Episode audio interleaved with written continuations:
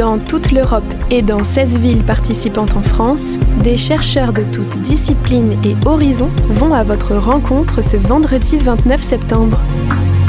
Dans un lieu unique et insolite de votre ville, votre radio en direct de la nuit européenne des chercheurs 2023. Radio Campus Besançon est le service sciences, arts et culture de l'Université de Franche-Comté vous présente la série Super-héros de la recherche. Le mob conscientosaure.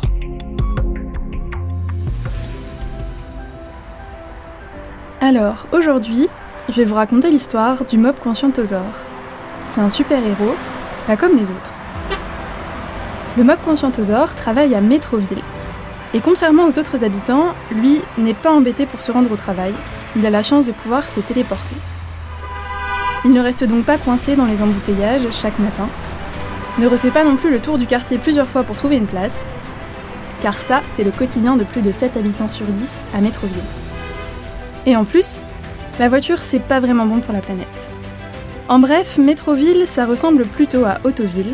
C'est une ville grise et bruyante où les rues sont engorgées de voitures et l'air est pollué. Mais alors, c'est quoi le travail du mob conscientosaure notre héros veille silencieusement sur les habitudes de déplacement des habitants. Son pouvoir, c'est en quelque sorte de désenvoûter les autovilliens de leurs habitudes, en particulier de leurs habitudes automobiles. Il a donc beaucoup, beaucoup de travail.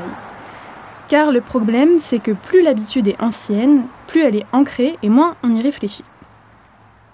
Si on prend l'exemple de Marius, de Louise et de tant d'autres qui vont travailler avec leur voiture sans même y penser. Pour eux, c'est devenu automatique, comme un réflexe matinal. Et ils n'ont plus réfléchi à d'autres options pour se déplacer depuis qu'ils ont acheté leur première voiture. Ça fait donc très, très, très longtemps.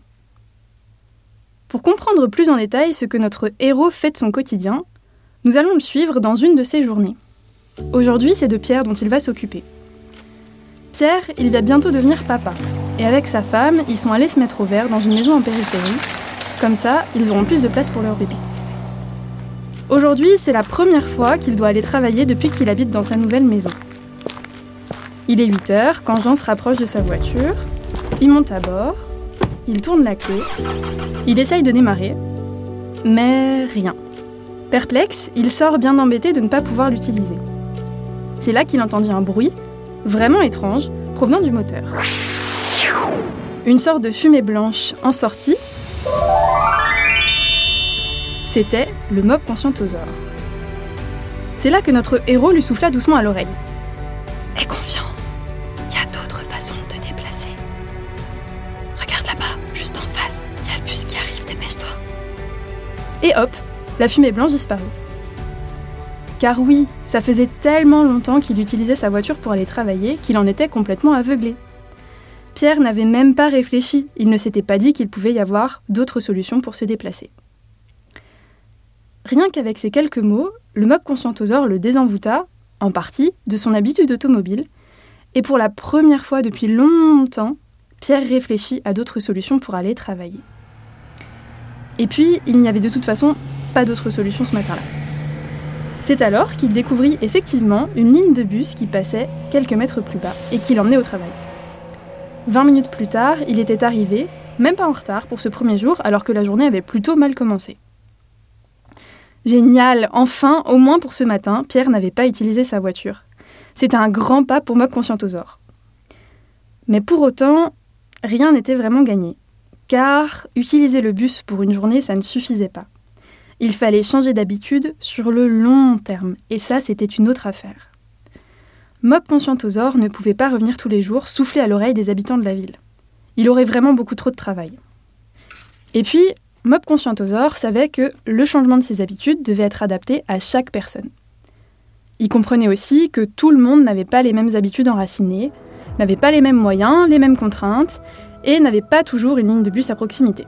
Il fallait donc être patient et inventif pour aider chacun à trouver son propre chemin vers une mobilité plus durable quand c'était possible. Ce qui n'était vraiment pas une mince affaire. Alors, au moment opportun, notre héros avait plusieurs moyens d'action. Il faisait tomber les voitures en panne, glissait dans les portefeuilles des tickets de bus ou de métro, réparer les vélos abîmés, relier les habitants entre eux pour les faire covoiturer. En outre, Mob Conscientosaure devait aussi réussir à comprendre quels étaient les événements importants dans la vie qui amenaient des changements d'habitude, car c'était justement à ces moments-là qu'il pouvait intervenir. La naissance d'un enfant, comme c'était le cas pour Pierre, était une grande étape qui pouvait avoir des conséquences sur son usage de la voiture, parce qu'en plus, il l'avait déménagé. Mais il y en avait tant d'autres des événements. Ainsi, grâce au travail de Mob Conscientosaure, les habitants reprenaient conscience les uns après les autres. Ils n'étaient plus bloqués dans leurs habitudes, mais voyaient les autres solutions qui pouvaient s'offrir à eux. Métroville se transformait donc, petit à petit, en une ville où les rues étaient moins encombrées, l'air plus pur, et les citoyens plus conscients de leurs choix.